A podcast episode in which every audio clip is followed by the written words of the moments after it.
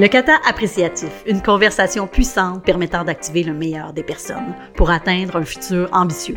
Dans cette balado, nous recevons des catalyseurs de changement de système. Nous explorons avec eux un projet qui les anime en utilisant le kata appréciatif.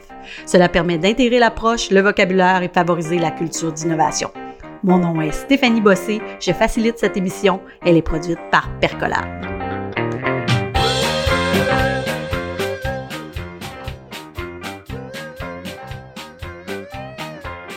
Aujourd'hui, j'ai le bonheur infini de vous partager un échange que j'ai eu avec ma collègue Sylvie Mercier. Formée d'abord en ergothérapie, elle a œuvré dans le réseau de la santé pendant plus de 30 ans. Elle a terminé sa carrière comme un cadre supérieur et a supervisé de grosses équipes de travail dans les champs d'expertise aussi diversifiés que des domaines cliniques comme la réadaptation ou dans des domaines plus de soutien administratif comme les archives. Elle a piloté euh, des projets de transformation euh, majeurs. D'abord, comme moi, elle est formée en ligne, c'est comme ça qu'on s'est connus. Elle est aussi praticienne en approche enquête appréciative et en plus, elle est praticienne de pleine conscience. Maintenant, elle est membre de la coopérative Percolab et elle accompagne divers types d'organisations et équipes à atteindre leur futur désiré ensemble, dans le passé et encore aujourd'hui, on travaille à créer des cultures d'amélioration continue avec l'approche appréciative. À l'époque, elle avait implanté le kata appréciatif dans ses équipes. C'est cette expérience-là que je lui ai demandé de partager avec nous. Bonjour Sylvie, merci d'avoir accepté l'invitation. Ben, avec grand plaisir, Stéphanie. C'est un sujet qui qui me et qui nous passionne. oui, c'est ça. Euh, juste pour que les gens sachent, je l'expliquer un petit peu, mais on travaille ensemble donc quotidiennement pour nous, donc on, on se voit régulièrement puis on a beaucoup de plaisir à, à parler euh, euh, du, de l'amélioration continue puis spécifiquement euh, de tout ce que le kata appréciatif peut apporter. Première question pour toi. Euh, comme je l'ai mentionné, tu as implanté dans tes équipes de travail lorsque tu étais gestionnaire il y a de ça pas si longtemps. Euh, le kata appréciatif, j'aimerais que tu me racontes un peu l'histoire euh, de l'importance qu'a eu le kata appréciatif avec toi euh, dans l'implantation des salles de pilotage, puis l'impact que ça a eu sur ton équipe. Ben, pour moi, ce qui était fort intéressant à travers les salles de pilotage, qui était quelque chose de très concret, de déjà très structuré, donc on, a, on rentrait dans un, un, nouveau modèle et dans un modèle d'apprentissage. Fait que je trouvais que le, le kata avec la lentille appréciative était vraiment euh, arrivé au bon moment. Déjà, euh, l'équipe de gestionnaires avait eu quand même une formation de base sur le kata d'amélioration continue. Et euh, moi, quand même, dans la façon que je, je, je, je gérais au niveau des équipes, j'avais beaucoup euh, le souci d'y aller par du coaching, ce type de leadership-là auprès des gestionnaires. Donc, la lentille appréciative, pour moi, suite à la formation, prenait toute son ampleur dans, nos, dans le cadre de nos appréciations de contribution, dans le cadre de nos rencontres. Donc, ça faisait partie de la trame de fond. Fait quand on est arrivé pour faire le kata, euh, et avec toi, entre autres, où est-ce qu'on s'est dit, mais pourquoi cette lentille-là, qui est très puissante de l'appréciatif, on pourrait pas le combiner pour que ça donne aussi cet effet de mobilisation puis qu'on puisse travailler sur les forces? Fait que c'est de l'angle des questions puissantes qu'on a comme transformé vers la fin le kata pour amener cet aspect-là. Le, nous, l'avantage qu'on a eu dans les salles de pilotage, mais c'était un choix de direction de dire tous les gestionnaires, on travaille ça ensemble. Donc, moi, mon rôle initialement, c'était plus un rôle de coach pour que les gestionnaires puissent appliquer ça avec leur équipe de gestionnaires, puis par la suite avec les gens sur le terrain. Donc, c'était quand même fort intéressant parce que quand tu es coach, tu es toi-même dans une posture d'apprenant. Fait que moi, il a fallu que je me mette aussi dans une posture apprenant, même si je, connaissais plus les salles de pilotage pour y avoir participé de façon tactique. Je me suis dit, ben, c'est quand même quelque chose de nouveau. Fait que de démontrer et de modéliser, ça, ça, ça laisse ça, ça, ça, laisse entrevoir ce qu'on est aussi. Donc, de dire, oui, il peut avoir une partie des fois où est-ce qu'on peut avoir un inconfort, puis les autres, les autres nous regardent aller. Fait qu'on est allé par cette modélisation-là. Il y avait quelqu'un aussi de l'équipe ligne qui nous coachait. Puis par la suite, c'est les gestionnaires qui ont pris cette posture-là d'apprenant. Et je trouve que l'apprentissage et l'expérimentation, c'est une des puissances du kata appréciatif ben, c'était aussi de dire aux gestionnaires, mettez-vous dans cette mode-là pour pouvoir aussi vous-même apprendre. L'autre élément les salles de pilotage que moi j'ai bien aimé, c'est on est tous ensemble, il n'y a pas de hiérarchie et on est debout. Et c'est de se laisser ce temps-là, cette demi-heure-là, pas de téléphone, pas d'interruption, on focus. Parce qu'on est souvent pris par multitude de projets, des appels, des réunions back-à-back. C'est devenu comme un espace privilégié, un espace que je dirais maintenant sécuritaire. C'est pas nécessairement un langage que j'employais, mais je me suis aperçue que ça, on ferme la porte, on est ensemble là-dedans et on, on se soutient à travers des questions. Donc, il y a la personne qui animait, et ce qui est intéressant de Kata, c'est assez structuré. Donc, ça donne un cadre strict. Il y en a qui vont trouver ça strict, mais ça nous fait beaucoup, beaucoup avancer. Et souvent, ce qu'on a mis en place, les gestionnaires, avec l'équipe de gestionnaires, c'est eux autres qui ont trouvé aussi dans leur propre animation comment on peut faire pour aller plus loin. Puis ils se sont dit, ben nous, ce qu'on propose, parce que les gens disaient, je veux animer, mais j'ai pas le temps d'intégrer, puis j'avais 15 gestionnaires, fait que le, le tour de rôle ne venait pas souvent. Fait que autres, on s'était mis aussi même un objectif comme équipe, ben, qu'est-ce qu'on va atteindre comme animation, comme zone de confort pour qu'ils puissent coacher leur équipe après? Puis eux autres, ils ont même développé le kata pour ça, puis ils se disaient, ben, OK, on va essayer la prochaine étape de faire deux euh, salles tactiques de fil pour pouvoir intégrer. Fait que laisser cette opportunité-là de développer eux-mêmes le processus du kata, c'était quelque chose de très puissant euh, pour moi. Donc, plus de, avec le temps, je me retirais, me retirais même pas physiquement. J'étais dans la salle, mais je me mettais en arrière pour laisser la place aux gens. Puis après, ben, c'est les gestionnaires eux-mêmes qui coachaient les gestionnaires qui avaient à le faire par après, qui les préparaient. Parce que ce qui est important, je trouve que quand on apprend une nouvelle méthode, puis qu'on le fait devant tout le monde, c'est qu'on ait un espace de préparation. Donc, moi, à chaque salle de pilotage, je prenais 20 minutes, une demi-heure pour préparer les gens, pour leur faire vivre, simuler l'exercice, même s'ils l'avaient déjà vu, de travailler en binôme avec celui qui garde le temps, de se trouver à eux des, des, des facilitateurs pour leur animation. Après ça, moi, je me suis retirée et c'était les gestionnaires qui avaient animé deux fois qui devenaient, eux, euh, les facilitateurs pour les autres. Et c'est eux qui ont découvert cette façon-là, c'est eux qui ont proposé ces systèmes-là pour faciliter euh, l'animation des, euh, des salles de pilotage. Donc, j'entends que ça avait un impact aussi sur euh, la culture euh, de l'équipe, donc le, sentiment de, de, faire partie d'une équipe, donc d'affiliation. Euh, il y a une notion aussi d'autonomie qui est très fort là-dedans. soutenir les apprentissages, donc il y a une notion de patience aussi parce que ça prend un certain temps pour se sentir suffisamment à l'aise pour dire je, je, vais je vais l'appliquer dans mon équipe, je vais le descendre aussi auprès de, de, de mes employés dans, dans ma salle de pilotage visuel qui peut être souvent juste un tableau euh, accroché au mur. Euh, mais euh, on connaît très bien les, impacts positifs du kata d'amélioration, donc d'intégrer la pensée scientifique dans notre méthodologie, d'être capable de prendre des moments pour bien analyser, puis de se donner des petits pas pour avancer vers notre, cible. Est-ce que qu'est-ce qui ajoute euh, le kata, la, lentille, ce que tu appelles la lentille appréciative au kata? Ben, c'est par la formulation des questions euh, et l'ouverture que ça crée. Euh, puis je sais, on souvent on, disait ben le kata comme tel, quand tu regardes les questions, le kata d'amélioration, on, on, peut dire que les questions sont peuvent être perçues neutres. Mais ce qui arrive dans un contexte souvent dans la santé où est-ce que la pression, les résultats, il y a des indicateurs à atteindre, il, il, peut avoir cette pression-là personnelle qu'on peut que les que les gestionnaires se mettent de, de pouvoir réussir.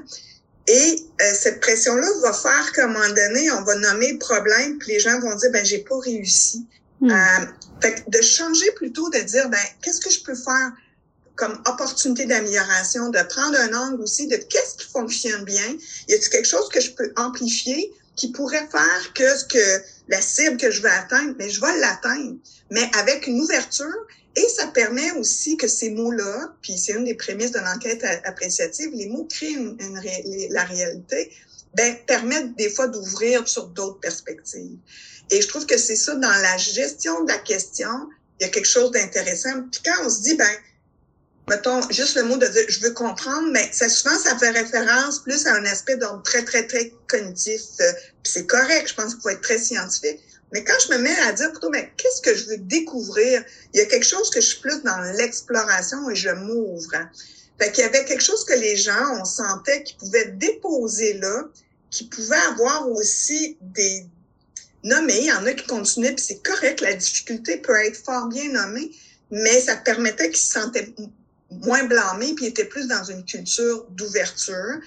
Et moi, j'avais l'avantage d'avoir des équipes qui étaient pas nécessairement dans des mêmes secteurs d'activité. Et le fait que leurs questions amenaient, ouvraient sur d'autres perspectives, ben, ça amenait sur des avenues que on, on, a, on explorait plus. Moi, je trouvais qu'il y avait plus d'innovation et beaucoup plus de mobilisation aussi.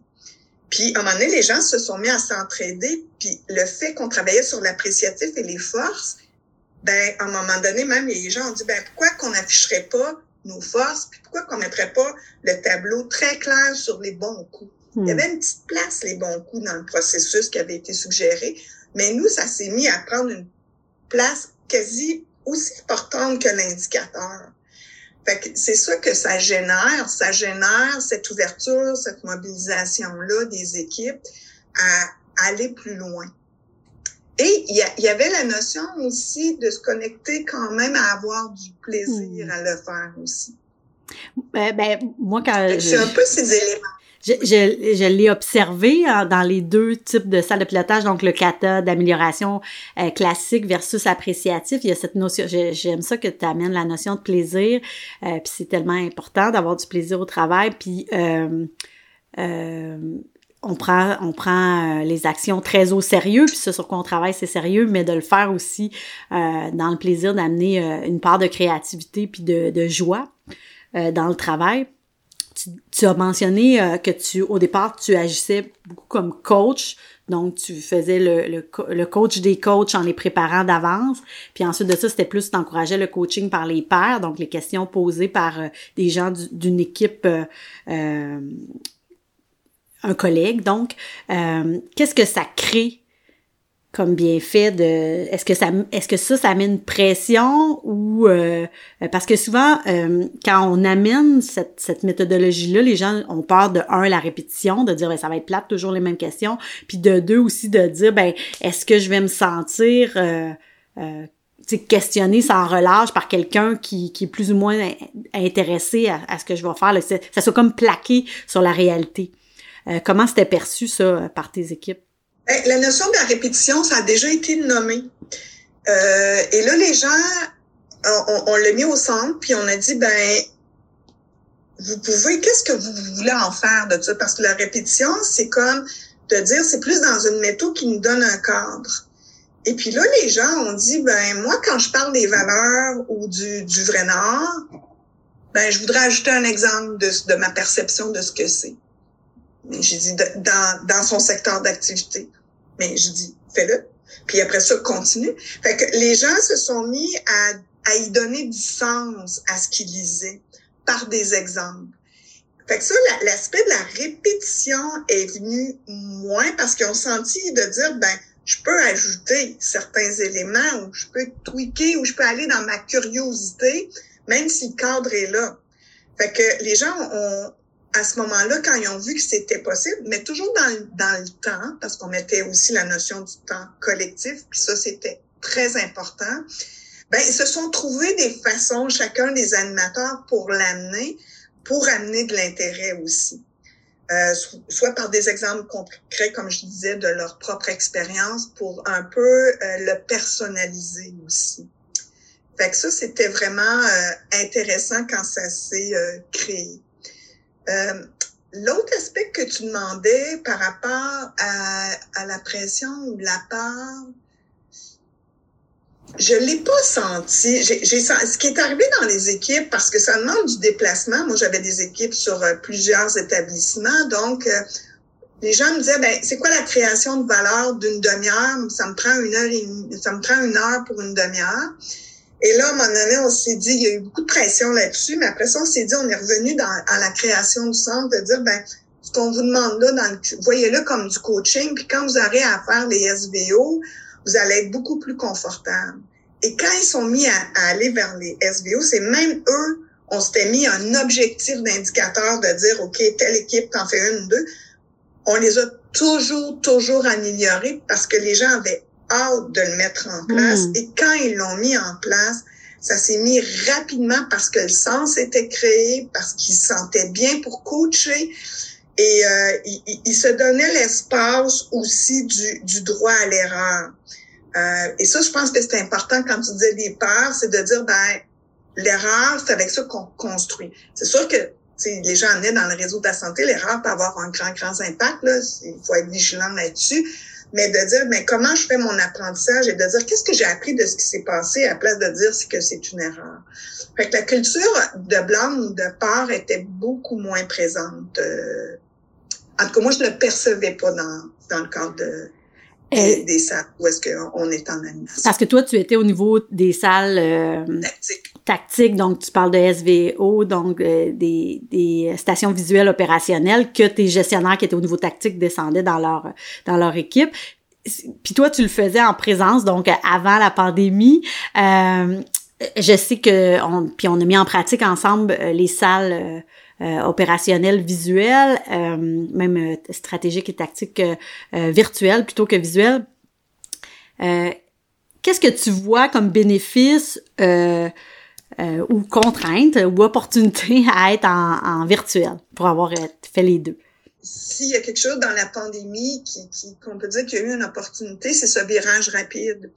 Euh, parce que quand on avait tenté de, de le faire, euh, la logistique, les, les, ça suivait pas toujours, ça n'en faisait pas une priorité. Maintenant, c'est comme si dans la culture, on s'est comme habitué à le faire de cette façon-là.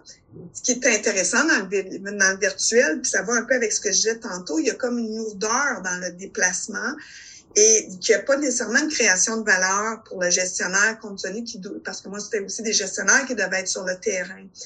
Fait que tu dis, bon, hum, en quoi euh, ça peut valoir la peine? Je pense que le présentiel est intéressant pour bien créer le sens, mais peut se faire aussi en virtuel, mais juste de bien prendre soin de ça. Euh, parce que de prendre soin de, de, regarder comment les gens réagissent, euh, leur posture, comment ils se positionnent, etc., parce que ça en dit beaucoup sur l'inconfort. Fait que, ou du moins que les gens sont pas toujours à l'aise, surtout quand tu mets plusieurs niveaux hiérarchiques, puis dans une culture où est-ce que c'est un peu plus hiérarchique, même si ton type de leadership est différent, les gens le, peuvent le vivre comme ça. Fait que dans ce sens-là, le virtuel peut être intéressant parce que les gens sont, sont chacun chez soi dans un espace où est-ce qu'ils sont bien, mais ça permet un accès plus rapide. Puis la demi-heure, demi-heure, la demeure une demi-heure.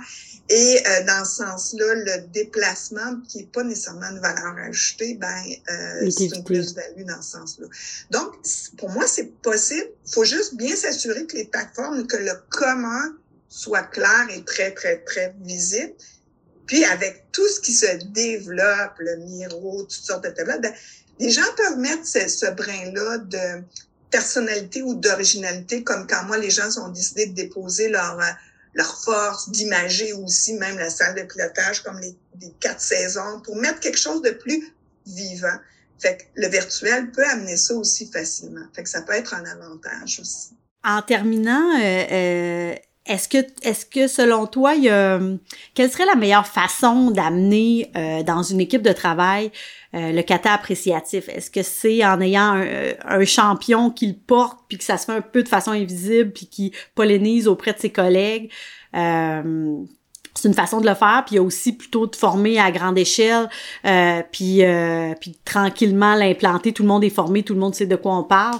Euh, quelle serait la meilleure approche? Ben moi je pense qu'il faut explorer les deux dépendant du, du contexte. Mais c'est sûr que dans des grosses organisations moi je crois quand même qu'il y ait des agents multiplicateurs. C'est quelque chose qui est vraiment intéressant euh, pour différentes raisons aussi, c'est de mettre en place justement dans ce genre-là, parce que des éléments, je trouve que moi, en tout cas, que j'ai beaucoup aimé dans la salle de pilotage, c'est de voir aussi comment les gens ont toutes développé leurs compétences d'animation, puis leurs compétences aussi de dire comment je joue avec les indicateurs, comment les indicateurs de haut niveau peuvent faire sens. Moi, je trouve ça extraordinaire. Mais c'est pas tout le monde qui a les mêmes habiletés là-dedans. Fait que c'est de, de dire, ben, des agents multiplicateurs, c'est que je gère, pas qu'on gère, mais qu'on on, oui, on, fait une gestion par les forces. Fait que je trouve ça fort intéressant et ces gens-là aussi ont plus le pouvoir de polliniser. Toutefois, je dirais, en grand groupe, moi, je pense qu'il faut avoir une compréhension commune de base. à quelle hauteur on doit faire nos formations. C'est peut-être dans ce sens-là qu'on doit, euh, dépendant des organisations, est-ce que c'est une grosse formation, est-ce que ça n'en est pas? Mais moi, je pense qu'il faut qu'il y ait un signe clair donné par les personnes, euh, souvent dans le réseau de la santé, c'est des gestionnaires ou la direction, qui dit, voici notre terrain commun, voici c'est ça. Et vous, il va y avoir des agents multiplicateurs dans les équipes qui vont vous soutenir là-dedans. Mais je pense qu'il faut avoir un message qui euh, ou une petite heure qui est donnée pour que les équipes le comprennent. Puis après ça, on se met rapidement en mouvement. C'est ce que préconise le, le kata appréciatif. C'est la mise en mouvement euh, à travers l'apprentissage, l'expérience et les forces et de découvrir et de faire ces petits pas-là. Euh, aujourd'hui, je savais que tu avais une, expérience euh, très forte de l'utilisation du kata appréciatif euh, dans les cascades des salles de pilotage, mais tu as rapidement abordé au début que tu l'utilisais à d'autres fins, comme par exemple en appréciation de la contribution. Est-ce que tu as d'autres exemples où tu as utilisé le kata appréciatif? J'ai beaucoup aimé le faire dans le cadre des appréciations annuelles avec, avec les gens. Moi-même, dans ma vie personnelle, je me suis mis ces objectifs-là et j'ai fait le kata à travers, exemple, je voulais reprendre euh, le, piano que j'avais délaissé pendant des années. Ben, je me suis mis en mode kata appréciatif pour le faire. Fait que je trouve que autant dans l'appréciation, dans les rencontres d'équipe aussi, de dire ben comment on peut faire pour faire avancer certains plans d'action euh, dans, dans certains secteurs qu'on avait, ben on s'est mis euh, dans ces questions-là. Puis on le faisait sans nécessairement dire euh, mon futur. Oui, le futur désiré, c'est ce qui revenait tout le temps. Qu'est-ce qu'on veut atteindre? Vers où on veut aller? C'est qu'est-ce qu'on découvre? Qu'est-ce qui s'est bien allé? Fait qu'à un moment donné, ce vocabulaire-là fait partie de ta façon de faire et tes rencontres d'équipe. Euh, à quelque part, suivre cette trame-là aussi dans tes plans d'action. Fait que dans les plans d'action de certaines équipes, on, le fait de façon... Parce qu'il y en a qui partent plus, puis on l'a, on l'a construit de cette façon-là aussi, les plans d'action. Je dirais que c'est un spectre très large, de personnel à professionnel. on fait un entraînement dans notre vie, puis on, peut l'appliquer aussi. Exactement. Euh, en coaching, en appréciation de la contribution, gestion de projet. Euh, dès qu'il faut comme... Euh, faire quelque chose puis mettre un petit peu de les petits pas sont très utiles hein, c'est quelque chose qui, qui nous donne euh, dans le fond nous donne espoir mais en même temps nous donne comme un des, des, petites étapes pour arriver à nos fins. Euh, je dirais, tu dis la gestion de projet, euh, tu sais, actuellement, j'en suis un. Fait que j'essaie de, de mélanger une gestion de projet typique ou qui est basée sur l'amélioration continue qu'on utilise euh, souvent un démaïque. Ben, je, je, je, mon démaïque, je vais le faire avec l'angle kata appréciatif. Fait que c'est toutes ces questions-là puissantes qui reviennent pour faire un mouvement et l'expérimentation ben, il peut s'intégrer soit de haut niveau ou soit dans tes plans ou soit à travers euh, tes questions. Merci. Puis j'aurais une autre demande pour toi. Est-ce que tu as euh, euh, quelque chose, une référence pour un livre, quelque chose qui t'a inspiré, qui est relié ou non au kata appréciatif puis qui pourrait être utile pour les gens qui nous écoutent? Ben, c'est sûr qu'il y a toujours le ben, on, connaît tous Mike Carter, mais il y a quelque chose qui m'a refrappé l'autre fois dans The Toyota Way to Lean euh, Leadership de Jeffrey Baker. C'est j'ai regardé aussi une petite formation qu'il donnait et de l'entendre à la place de le lire. Et il y a quelque chose qui m'a comme beaucoup aidé et j'étais très contente d'entendre l'importance de l'humain. Ce que j'avais pas toujours perçu dans la lecture écrite. C'est un des piliers quand même qu'on dit dans le livre. Mais là, qui en faisait quasiment une capsule complète dernièrement, je me suis dit, ah, wow, ça, c'est intéressant. Et aussi, euh, ben, euh, David Sheik, qu'on connaît, qui nous a inspiré, qui, qui lui-même aussi est une ceinture noire en ligne, qui a mélangé, puis qui a vu l'importance du pilier humain à travers tous les processus de transformation, d'amélioration continue. Fait que je te dirais, euh, ces deux éléments-là, et c'est sûr, David Cooper Ryder dans, dans tout ce qui a amené dans l'enquête appréciative, mais mettons plus dans l'angle ligne, ce serait ces deux auteurs-là. Oui, parce que c'est ça, hein, souvent, euh, euh, quand on entend des choses plus négatives sur le lean ou en tout cas des craintes par rapport à l'approche, souvent c'est qu'ils sont, ils ont été un peu des outils qui ont été utilisés sans le ramener à, l'ensemble de la philosophie, euh, où on sait que l'humain, euh, c'est le respect des personnes, c'est vraiment un pilier euh, très important. Fait que, puis on, l'approche enquête appréciative, ben ajoute beaucoup en travaillant beaucoup avec les forces puis en, partant de ces éléments-là amène beaucoup d'espoir. Fait que de en tout cas, pour nous deux, ça fait bien du sens de mettre les deux ensemble. on espère qu'on va polliniser euh, ces approches-là à plus grand nombre. Je te remercie beaucoup, Sylvie. Euh, c'est toujours un plaisir de travailler avec toi, donc c'était un plaisir euh, d'échanger avec toi aujourd'hui. Un plaisir partagé, Stéphanie. Merci. Bye bye. Bye. Voici trois éléments à retenir de notre échange sur le kata appréciatif. Créer un espace sécuritaire pour apprendre en favorisant le sentiment d'appartenance et d'autonomie. partager un vocabulaire qui suscite l'ouverture, la mobilisation et l'entraide. Et aussi, nous avons abordé les défis et les bénéfices d'implanter des outils euh, virtuels pour faire un kata appréciatif euh, en virtuel, donc pour faire une, euh, des salles de pilotage virtuelles. Comme vous avez pu nous entendre, c'est un sujet qui nous passionne vraiment. surveillez notre site web percolab.com à la section formation pour suivre avec nous un atelier de sensibilisation ou interpeller nous aussi pour un projet spécifique sur mesure. Travailler avec Sylvie, c'est toujours une grande joie. C'est une praticienne, une facilitatrice passionnée qui suscite l'adhésion et la mobilisation des, équipes. Elle sait créer le lien nécessaire à favoriser un changement pour amener euh, la collaboration. Encore merci Sylvie. Merci d'avoir écouté cette balado. Mon nom est Stéphanie Bossé. Je suis une entrepreneur membre de la coopérative Percolab, un laboratoire d'innovation. N'hésitez pas à partager le balado si vous l'avez apprécié, à poser des questions, à faire des suggestions euh, dans les notes du balado euh, ou sur les réseaux sociaux. Euh, l'intention, mon intention, c'est pas d'être parfaite, c'est plutôt d'avancer par la mise en action du balado, puis de m'améliorer parce que après tout, c'est l'essence même du kata appréciatif, une façon d'aborder les réalités du travail avec un nouveau regard et dans l'appréciation. Merci, bonne journée.